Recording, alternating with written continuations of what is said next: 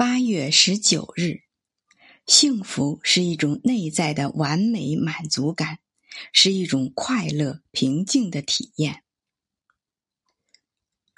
从享乐中获得的满足是短暂而虚妄的，并且你的享乐之心会日益膨胀，欲望之壑如同海洋般深广，它永远不知足的贪念将日益喧嚣。他要求被蒙蔽的信徒为他更多的服务，直到有一天，信徒陷入深深的生理与精神的痛苦中，被苦楚的火焰吞噬。欲望是地狱的领土，一切苦难的根源都生于此处。放弃欲望，就能进入天堂，一切快乐都在那里恭候朝圣之人。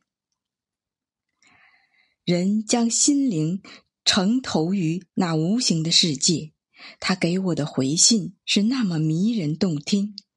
等到等到我的心灵复归之日，他在我的耳边轻声低吟：“我就是天堂，我亦是地狱。”